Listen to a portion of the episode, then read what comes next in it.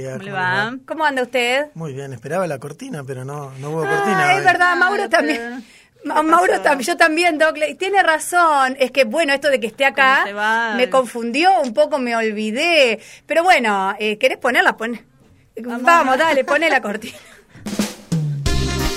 Ahí está, muy bien, tienen razón. Sí, nos pone un poco en clima. ¿Cómo, cómo está? Ha tomado confianza con el tema de la radio, el Doc, ¿eh? Convoca a la audiencia, pide cortina, sabe los términos de la radio.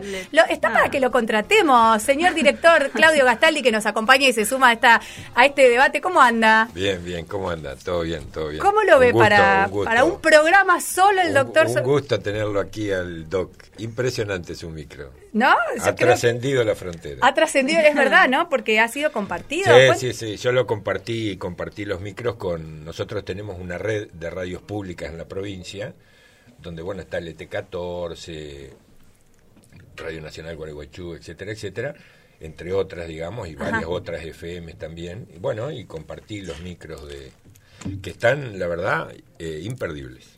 Bueno, y hoy se despide por lo menos por este año, ¿no? Vamos a ver si lo podemos eh, retraer, recontratar para el año que viene. ¿Qué dice? Sí, podría ser. Podría ser, podría ser. Bueno, ¿eh? Hay que discutir el nuevo Sí, quiere negociar contrato. Sí, también. Hemos creado unos monstruitos lucre que, bueno, para otra discusión. Bueno, eh, ¿qué nos trae hoy como propuesta? Yo anticipé un poco desde temprano para que nuestra audiencia esté en, tema. Lo invitamos a Claudio para que participe, para conocer también su opinión. ¿Cuál es el, planteo con el que vamos a encarar el tema de hoy miércoles? Bueno, este, desde un principio siempre planteamos el, la disyuntiva, ¿no? Cannabis sí, cannabis no. Y siempre lo tratamos desde el, lado eh, médico, ¿sí? El cannabis medicinal. Eh, hoy, hoy la charla va a ir por el lado del cannabis recreativo, ¿sí? Del uso adulto. Este, ¿Cómo nos puede llegar a ir como sociedad, si estamos preparados como sociedad como para poder este, avanzar sobre el tema del, cannabis recreativo? Y vamos a tratar de hablar un poco cuáles serían los, los beneficios, cuáles serían los, los perjuicios, si es que existen. Este, y vamos a ver también qué opina la gente también con un poco de, de, los llamados, de los mensajes. Vamos a empezar hablando entonces de, de cannabis recreativo y el cannabis recreativo no es el, el CBD que tanto hablamos, ¿sí? El cannabis recreativo básicamente es el... El faso, digamos, el, fasito. sí, vamos a hablar de faso. Vamos a hablar del faso, sí, claramente.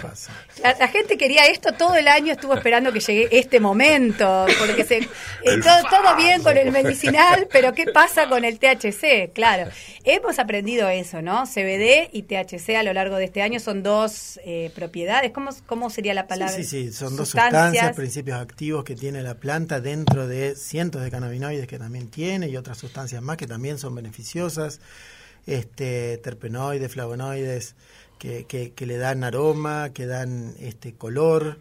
Este, sabemos que el tema del aroma con la aromaterapia también es algo que, que sirve, entonces muchas veces cuando se habla de del extracto de planta completa este, abarca también este, los flavonoides y estas otras sustancias que también son beneficiosas, que quizás cuando uno tiene el CBD aislado solo no genera tanto, eh, tanto efecto beneficioso como el extracto de planta. Entonces, este, eso también es, es, un, un, tema de, de estudio, ¿no?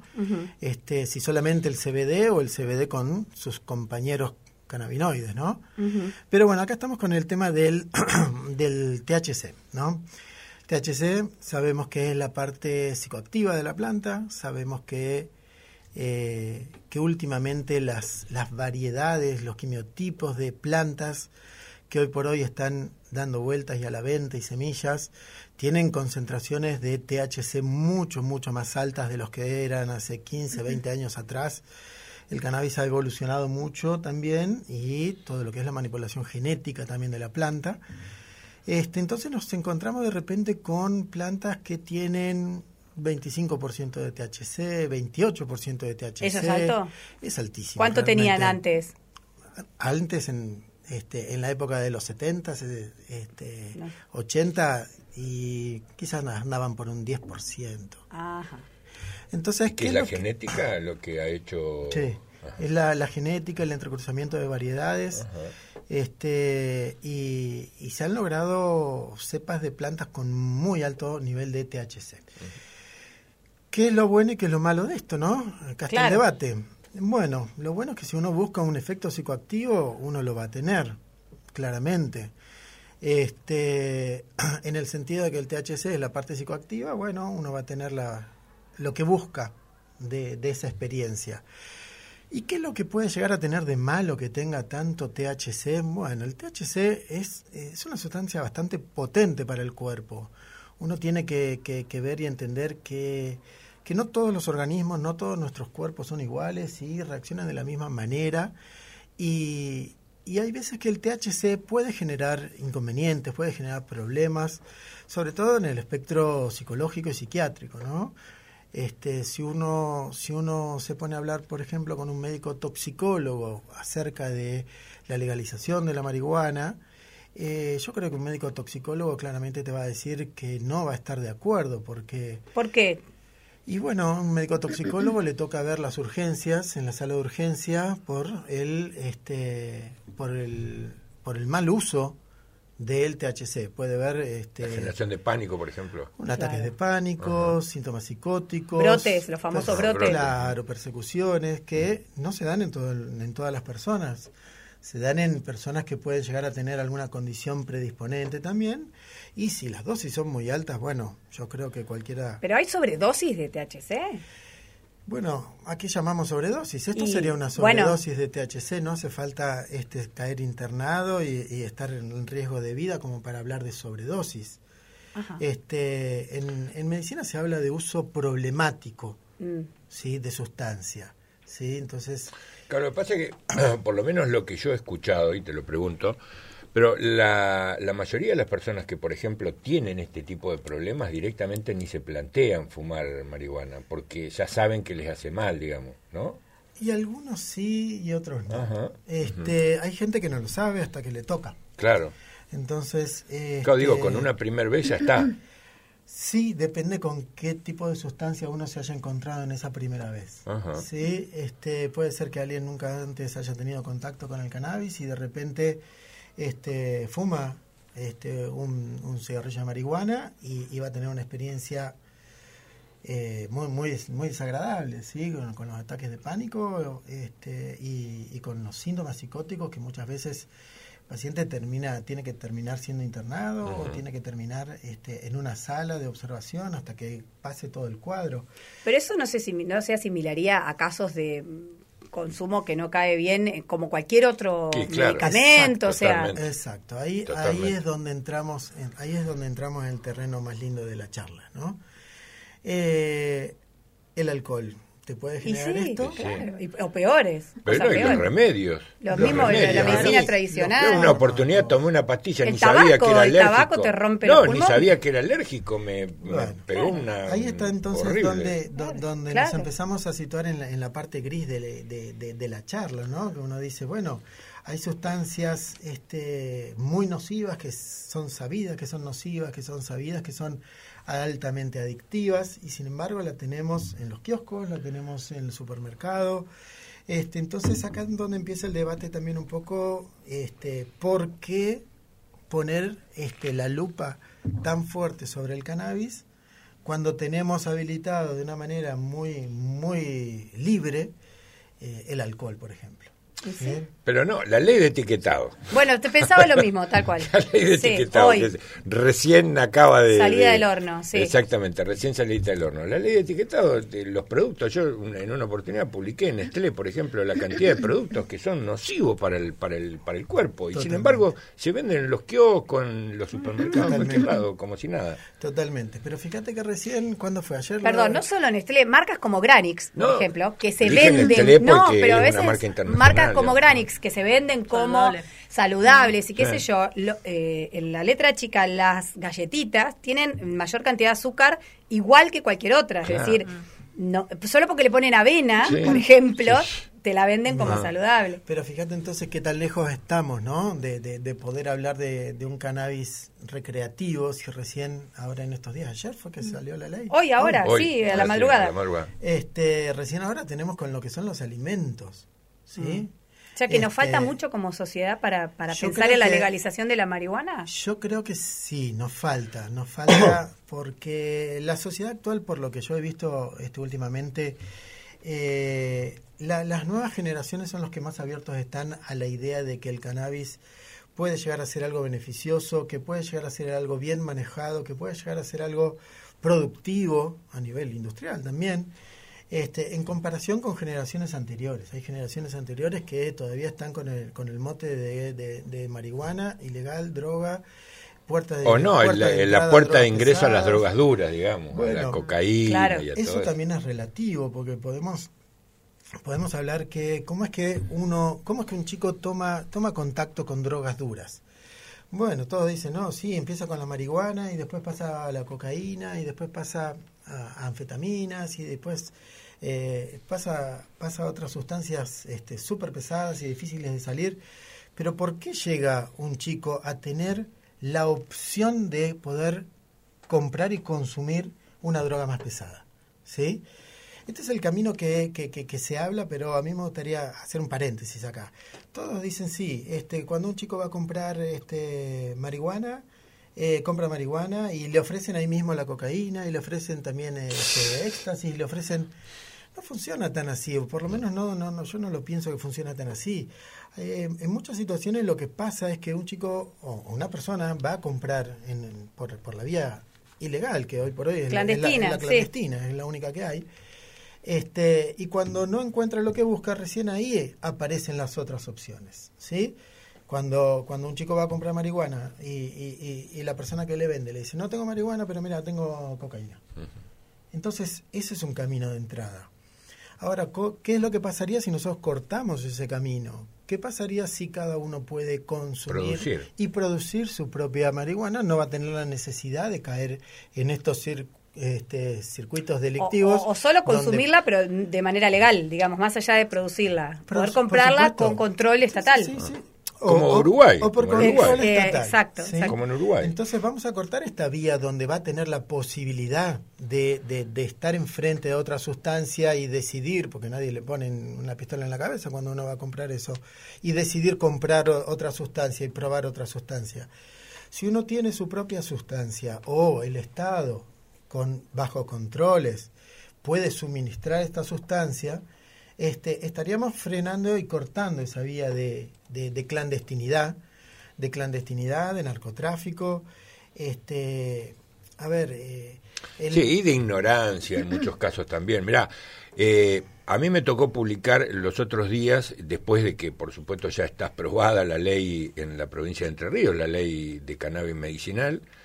Eh, lo único que falta es la reglamentación, y sin embargo le allanaron la casa a un pibe que tenía dos plantitas de marihuana, lo metieron preso, ¿no es cierto? Y vos decís, pero ¿y dónde está configurado el delito? o sea, vos tenés una plantita en tu casa. Y esa y sabés qué dijo el peor porque nosotros lo entrevistamos al pibe. Y dijo, gracias a la marihuana yo salí de la cocaína. Bien, pero mirá vos la importancia que tiene, hasta, hasta, hasta la importancia que tiene, ¿no es cierto? Una simple plantita, ¿no es cierto? Que por, por ignorancia o por prejuicios o por lo que sea, eh, eh, eh, sufre un ataque que, que, la verdad no se corresponde con los resultados de, ese, de esa plantita. ¿no? Fíjate vos la falla del Estado en todo esto. La falla en el Estado desde, desde el punto de, vista que el paciente necesita un apoyo, que el paciente necesita un, una ayuda, una medicación, que en este caso podría ser el cannabis, como para salir de algo este, peor. Y, y el Estado lo que está haciendo dentro de todo eso es reprimiendo. Claro, por eso. Este, el, el 80% de, de, de las detenciones que hay, que la policía hace, este, son de, de, de narcomenudeo. Sí. Son lo que se le dice al perejil, ¿viste? que agarran al consumidor que, que, que, no, que no hace negocio con eso, lo usa para sí mismo, ah. que no está metiéndose en, en, en actividades delictivas hasta que, bueno, hasta que tengamos la ley todavía lo es, ¿no? Pero este, claro, en el caso de Entre Ríos, en el caso de Entre Ríos no, digamos, en el caso de Entre Ríos está la ley este, está funcionando, lo que ocurre es que hay que reglamentarla, digamos, que es ahí donde suelen Eh, fíjate vos, un, grupo de pibes. Pero en Entre Ríos, perdón, la ley también, eh, de cualquier manera, lo que hace es adherir a la nacional y establece el registro para el consumo, ¿no? Es libre, sí o sí, igual tiene que haber un registro que funcione, que fue otro tema que hablábamos. Este, pero es mucho más, eh, mucho más abierta que la ley nacional. La ley de Entre Ríos tiene este, permisos más amplios que la, lo que es la ley nacional y eso, bueno, cada provincia hará su ley y, buscará cuál es la mejor modo de reglamentarla para, para, su, para su lugar. El tema es que, este, volviendo un poco a lo que es la parte recreativa, eh, Uruguay hace un sistema en el cual ellos ponen una lista, se anotan los pacientes o los usuarios, porque en este caso no serían pacientes, sino usuarios y uno tiene cierta cantidad de gramos para poder ir a comprar en las farmacias, X cantidad al año, ¿sí? Las, las cepas de cannabis, de marihuana que, venden, son cepas controladas, controladas en la cantidad de THC que tienen, o sea que no son excesivas tampoco, como para poder despertar este, estos síntomas desagradables que pueden llegar a tener algunos pacientes, algunos usuarios. Este, entonces el Estado empieza a controlar un poco. No solamente empieza a controlar la calidad del cannabis que consume su población, sino este, todos los mecanismos que hacen que termine eso en una bolsita. Eh, a ver, eh, una plantación, una planta que uno puede tener en su casa, uno puede ponerle este, diferentes tipos de, de pesticidas, este, diferentes tipos de, de estimulantes, hormonas y cosas, y puede tener una planta hermosa de, de, foto, ¿viste?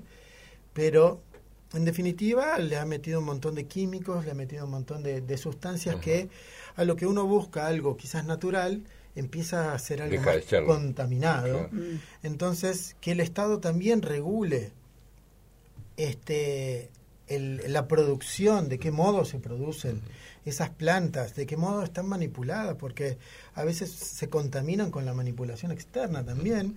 Entonces, este, hay, hay casos, no, no, no son todos los días, no se ven todos los días, pero hay casos que por manipulación de, de, de, cogollos que están contaminados, hay personas que han tenido problemas respiratorios también, no vinculados con el humo, sino vinculados con hongos. ¿sí?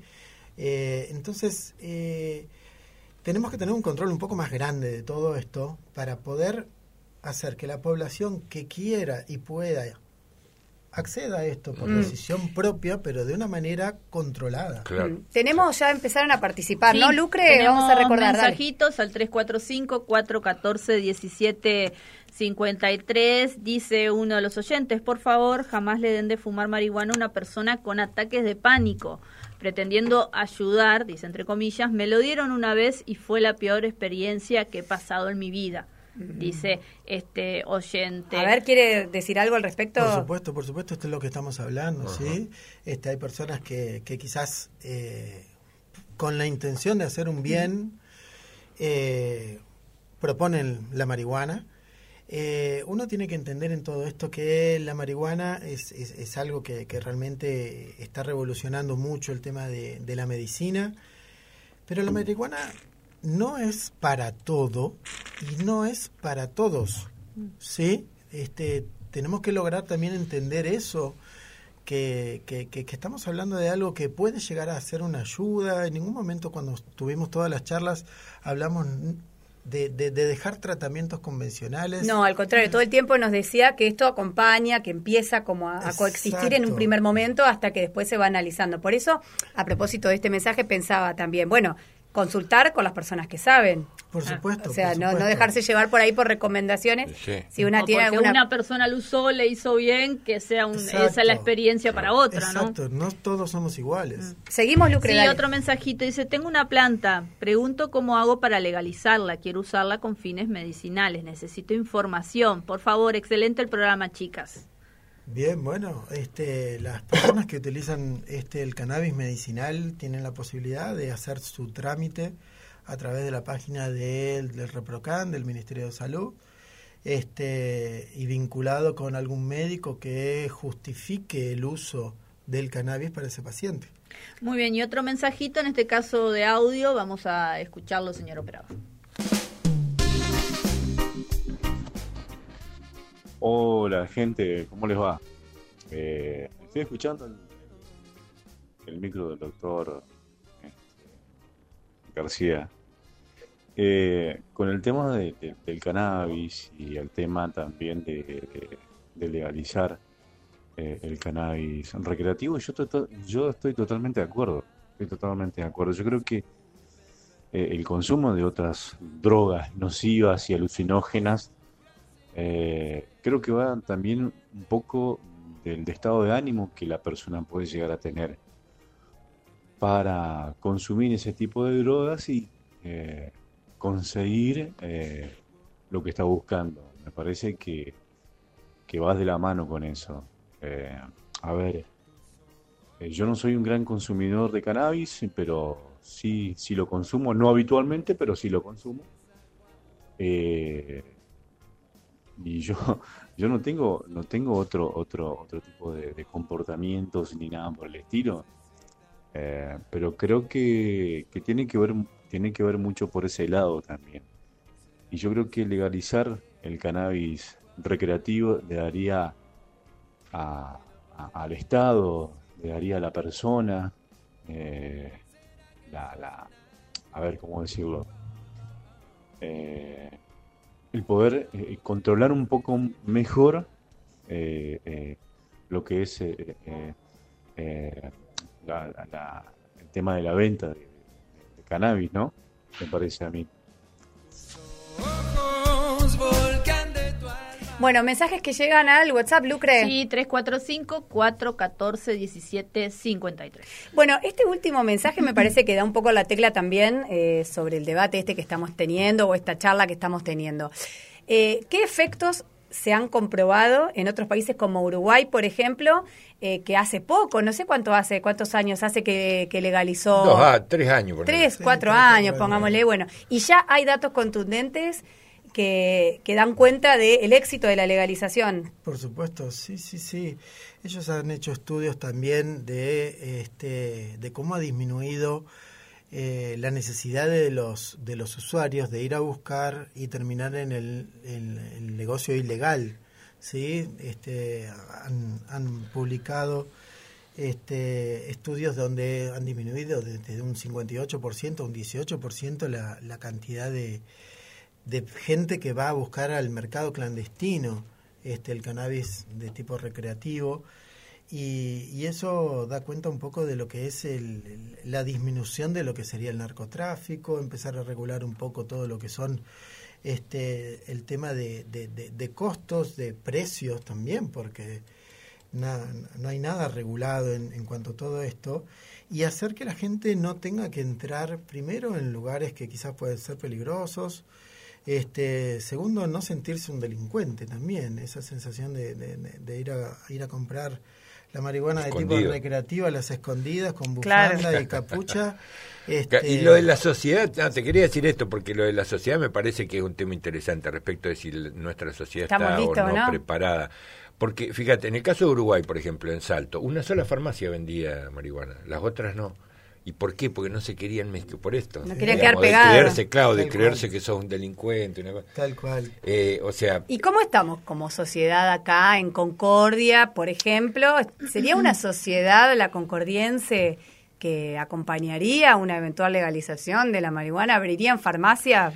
Mira, vos sabés que... O, bueno, las farmacias venderían, ah, como en Salto. Lo que yo he observado es eh, una cantidad muy grande de gente mayor con problemas de distinta naturaleza, problemas físicos de distinta naturaleza, que han empezado a escuchar, que vienen escuchando desde hace mucho tiempo, eh, que el, aceite de marihuana les hace bárbaro. Pero perdón, Claudio, eso para, ese es un caso puntual de uso medicinal, pero yo digo recreativo, cuando no tenés ningún problema, entre comillas, digo, o ninguna dolencia que te justifique el consumo, ah.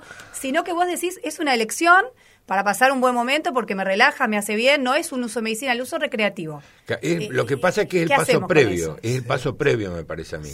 Lo que yo estoy diciendo es el paso previo, es de Pero hay mucha gente, Que, consume marihuana sin ningún tipo no, hace ya no, ya lo sé, ya lo sé, no, pero me refiero a que lo que provocó, me parece a mí, ¿no es cierto?, de acuerdo a cómo yo valoré la situación, que no estoy muy bien para valorar la situación, mucho menos de esta quedó, sociedad. Quedó golpeado.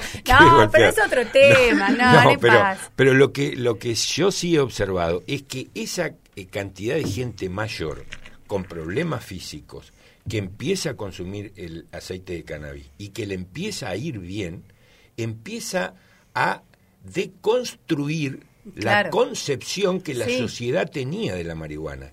Y entonces ya de ese cannabis Seguro. medicinal a fumarte un porrito, y como que hay un paso, digamos, no es la distancia gigantesca que había cuando decía la marihuana es la puerta de entrada a la cocaína Claro. o la marihuana es la puerta Ya se ha entrada. roto ese mito o se está rompiendo, Eh, decís vos. Se está rompiendo, Este, se está rompiendo. Claro, el tema del uso de la marihuana, del cannabis medicinal, fue el motor que impulsó todo esto. Sí, Eh, este fue muy muy este muy fuerte en, en Uruguay, sí. En Uruguay fueron los mismos pacientes los que llevaron adelante eh, la, la promoción de la de la ley del uso de, del cannabis. Este, en otras partes del mundo este, viene de la mano también con el lobby de las industrias, ¿no? Pero eh, en Uruguay fue muy genuino el, el- Sí, sí. le- la fuerza que tuvo los pacientes y los usuarios del aceite de cannabis para empezar. Y como decís vos, es dar ese primer paso y empezar a desmistificar un poco la situación. El segundo paso, bueno, este y casi a la par fue también la, la parte del cannabis recreativo y, y ahora también con la parte del cannabis industrial. Pero eh, fue, fue, fue muy genuino lo, lo que fue el, el movimiento de, de Uruguay en cuanto a esto. Nosotros ya, ya estamos un poco más, por decirlo de alguna manera, contaminados. Ajá, venimos- ¿sí? ah. este, con el tema de, de- de la industria que está atrás de todo esto. Pero bueno, uno como médico... Para, ¿Por qué contaminado? No entendí, perdón. Por la parte industrial, ¿no? No, eh, por la parte de, de laboratorios. Ah, Sí. claro. Pero nosotros como médicos también, y empezando a, a manejar el- este, los cannabinoides de alguna manera, nosotros también queremos que un poco la industria nos ayude, porque nosotros que empezamos a manejar el cannabis con dosificaciones, miligramos por mililitro y demás, nos es muy difícil con un aceite este, poder calcular dosis precisas Ajá. para ciertas cosas. ¿eh? Este, cuando, cuando los laboratorios empiezan a estar un poco también inmiscuidos en esto, haciendo su negocio, ¿no? Lógicamente, nos va a permitir a los médicos tener una Mayor medicación. precisión, claro. Una medicación. Y la medicación, estoy hablando de algo que está manufacturado con todas las normas, Sí, claro. de las buenas normas de manufactura de medicamentos, y vamos a poder confiar plenamente en la cantidad de sustancia que tiene. Entonces, los médicos eh, vamos a empezar a tener una herramienta eh, importante para eso. ¿sí? Quizás, de alguna manera, eh, empecemos a dejar un poco todo lo que es la parte más artesanal para abocarnos más a, a- a lo que es la parte estrictamente más, más científica de Ajá, todo esto, ¿no? Eh, hoy por hoy lo que tenemos son los aceites, hoy por hoy con lo que tenemos es este el cannabis fumado también, que en muchas ocasiones ayuda. Eh, pero eh, la pregunta, ¿estamos, ¿estamos en condiciones de poder, de poder afrontar un cannabis recreativo? Y yo creo que sí. Yo creo que sí porque, eh, sobre todo porque en los últimos años ha habido avances en cuanto a ampliación de derechos, eh, se han logrado leyes que se venían eh, luchando desde hace mucho tiempo. Yo voy más allá, las leyes están, se cumplen, se pueden hacer cumplir las leyes. Y bueno, Es el control lo que Lo está que El caso de la ley del aborto, por ejemplo, que podría ser similar a algo que sale de la clandestinidad para ser protegido desde el Estado, bueno, es muy nuevita, ¿no? Es muy nuevita. Y el otro día contábamos la situación de Concordia, que hay todavía lugares que se resisten, pero de a poco, si hay una decisión política, se pueden cumplir. Hasta Y por ahora- eso eso te- el avance del uso medicinal todavía tiene sus problemas para justamente las personas que quieren hacer ese uso, plantar en sus casas, incluso gente que tiene, está inscripta en el ReproCan, les allanan las casas. Digo, me parece que quizás él se refiere a eso, a que están las leyes, pero todavía... Claro, por eso yo ponía el ejemplo de Salto, eh, que habiendo tantas farmacias solamente una. Es decir, la sociedad, o sea, siempre el Estado, eh, eh, digamos, tiene que ir a la vanguardia de lo que debe ser Sí. lo correcto y lo que hay que hacer, digamos, ¿no es cierto?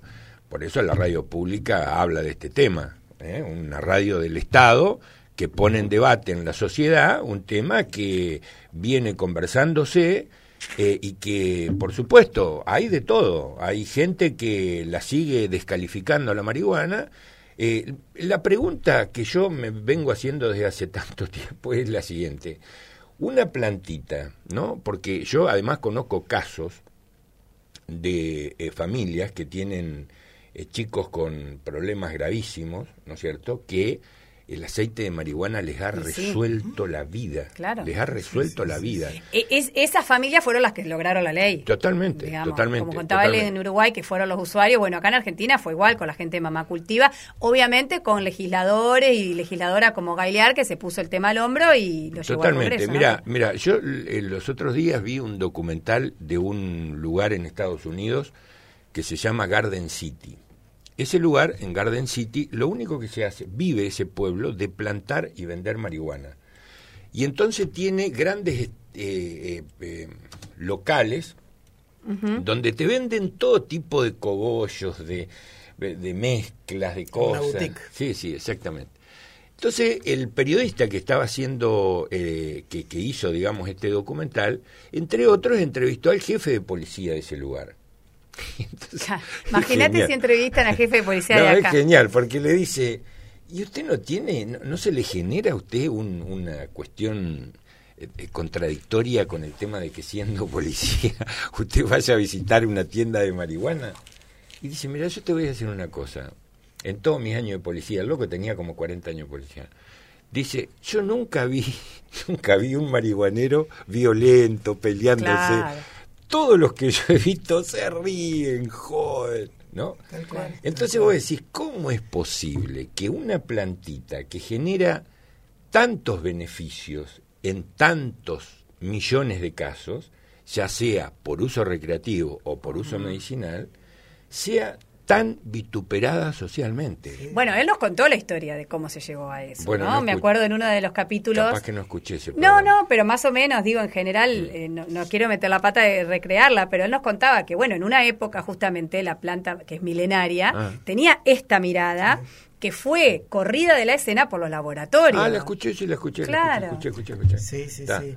Pero fíjate vos, este, cómo tiene que Digamos, cambiar... no fue natural, hubo un laburo que ahora se está deshaciendo que es lo que venimos haciendo. Se está deconstruyendo. Claro.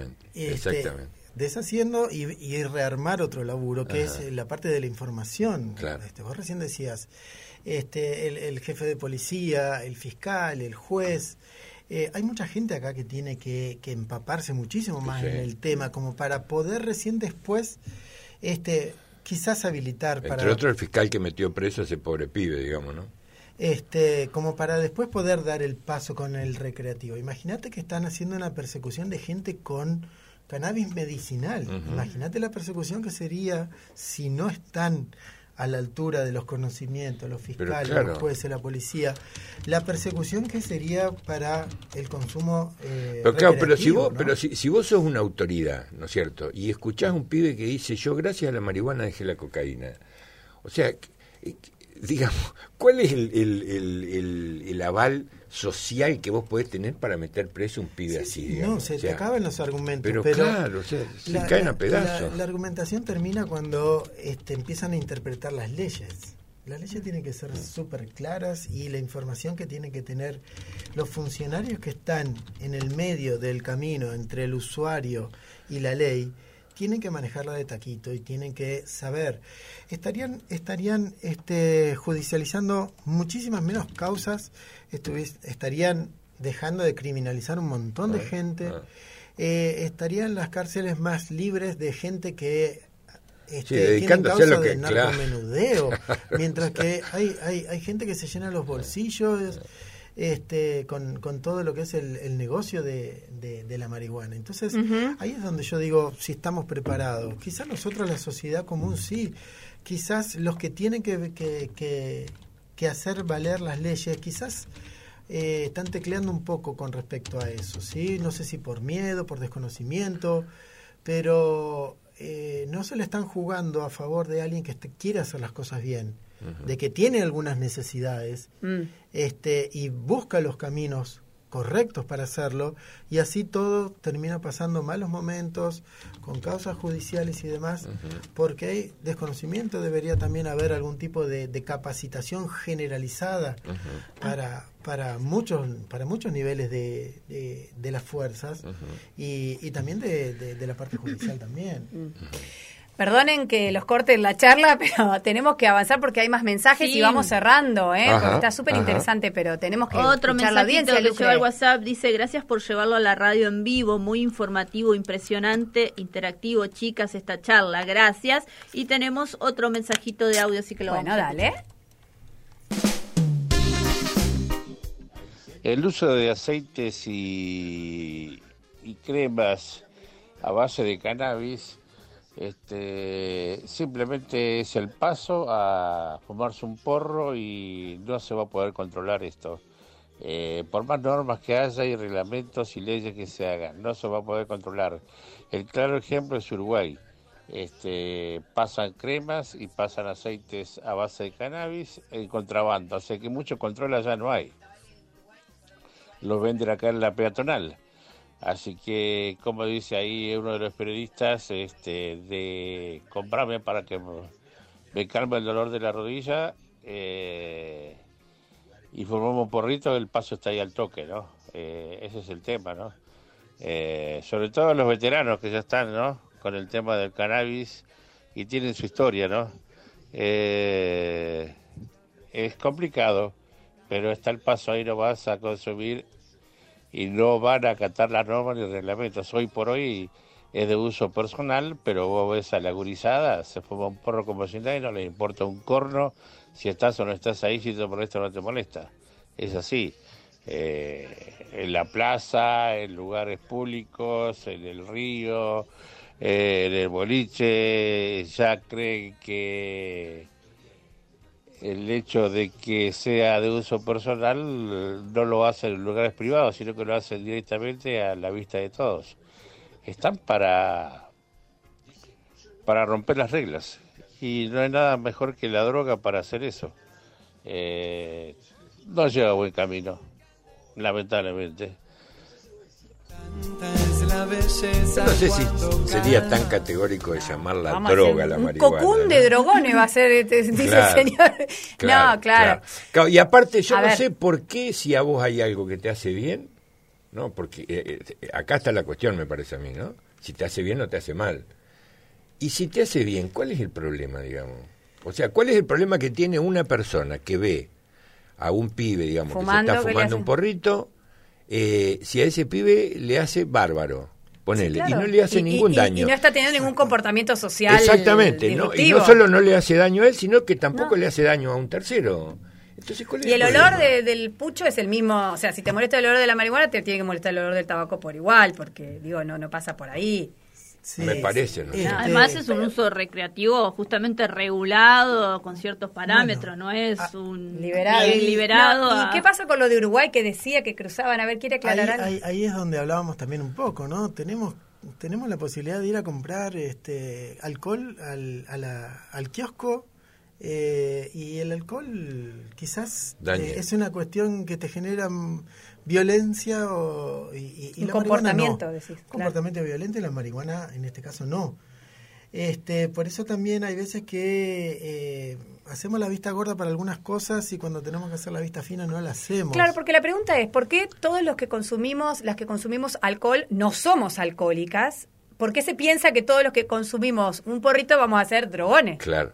Ahora, digo, para plantearlo así en términos porque claros. Porque capaz lo dijiste ya en alguno de los micros, pero ¿qué cosa el público se renueva, diré, dijo la, gran conductora que no se va más. Claro, ¿qué, qué, qué, qué cosa, eh, en qué lugar del organismo el THC creo que es, eh, produce esa cosa de alegría, de felicidad, de que en qué, en qué. En el estómago porque lo que come después, el alfajor. Sí, sí, sí, a nivel del sistema nervioso central en el cerebro actúa ah. en ciertos lugares donde nos, no, nos da placer, nos genera un placer, ¿sí? Eh, el placer está prohibido. Este, claro, da la casualidad que todas las cosas que generan mucho es placer es una cosa que genera debate porque la mayoría de las drogas dan placer. Claro. Te generan un circuito de, de, recompensa, o sea, el, que consume cocaína este, tiene una sensación después de que la consume y, el cannabis también tiene pero una eso, Pero, ahí, te daña, pero ahí te daña, la cocaína te daña. El tema es cómo quedás después de ese momento de placer. Exacto. Ahí está la diferencia, ¿no? claro. Este, por eso siempre hablamos de, de, de, de, de las, de, las dosis, de las cosas, de las cantidades. Este, la marihuana en las cantidades que se utilizan habitualmente, la marihuana recreativa, eh, salvo los casos de personas con ciertas predisposiciones, como habíamos hablado, este, con, con ataques de pánico, como dijo un, uno de los oyentes, o con síntomas psicóticos y demás, eh, no, no, no suele generar ningún tipo de, de, acción violenta, ¿sí?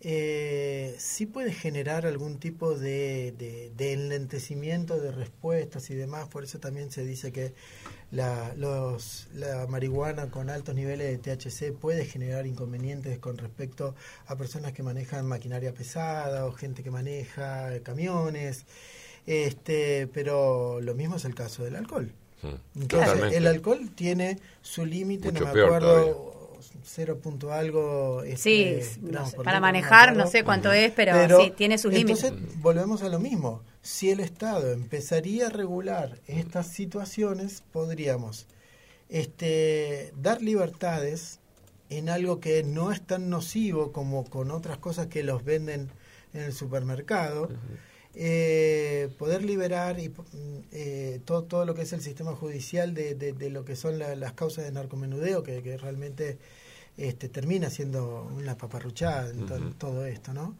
porque el, problema no está ahí, el problema está en, en, los grandes este, narcotraficantes. Eh, entonces, eh, deberíamos hacer un, un, lugar a todo esto, el Estado debería hacerse presente y empezar a regular. Con respecto a lo que decía también el, el oyente este, lo de Uruguay. Uruguay, eh, que, que, que una crema diga hecha en Uruguay no da fe que sea traída de Uruguay. Puede ser Concepción Puede, ser, Paraguay. claro, y le cambiaron. Los uruguayos son muy prolijos en, en, cuanto a esto y son pioneros en esto. ¿sí? Yo En, este caso voy a salir a la defensa de, de, los uruguayos que, que han tenido, lo, que han tenido las agallas de salir este, a nivel mundial entre los primeros países que se anima a generar esto todos los sistemas son falibles también, todos perfectibles. claro. Pero el Estado tiene que estar. Este, yo acá en Concordia en ningún lugar he visto los paquetitos con los cuales se vende la marihuana recreativa en las farmacias de Uruguay. O sea que lo que hay acá no, es... No lo he visto nunca, jamás acá en Concordia, estando del otro lado del río. Por eso Puedo, puedo poner en duda que las cosas que se dicen que vienen de Uruguay. Las cremitas que venden la petrolera. Claro, sean de O los aceites, digamos. Por eso que es importante la regulación del Estado, bien decís vos.